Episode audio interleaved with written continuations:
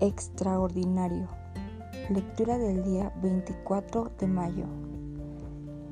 Que su belleza sea más bien la incorruptible, la que procede de lo íntimo del corazón y consiste en un espíritu suave y apacible. Esta sí que tiene mucho valor delante de Dios. Primera de Pedro, capítulo 3, versículo 4.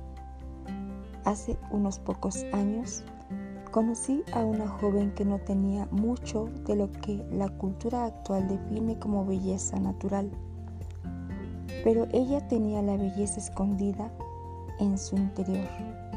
Sabía que había sido formada a la imagen del Dios Todopoderoso y que había sido coronada con su favor. Quizá en apariencia parecía una mujer ordinaria, pero pensaba de manera extraordinaria.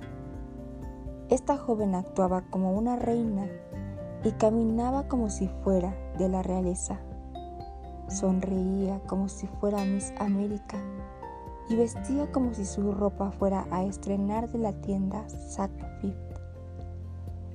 Todo lo que pude decir fue, muy bien, así se hace.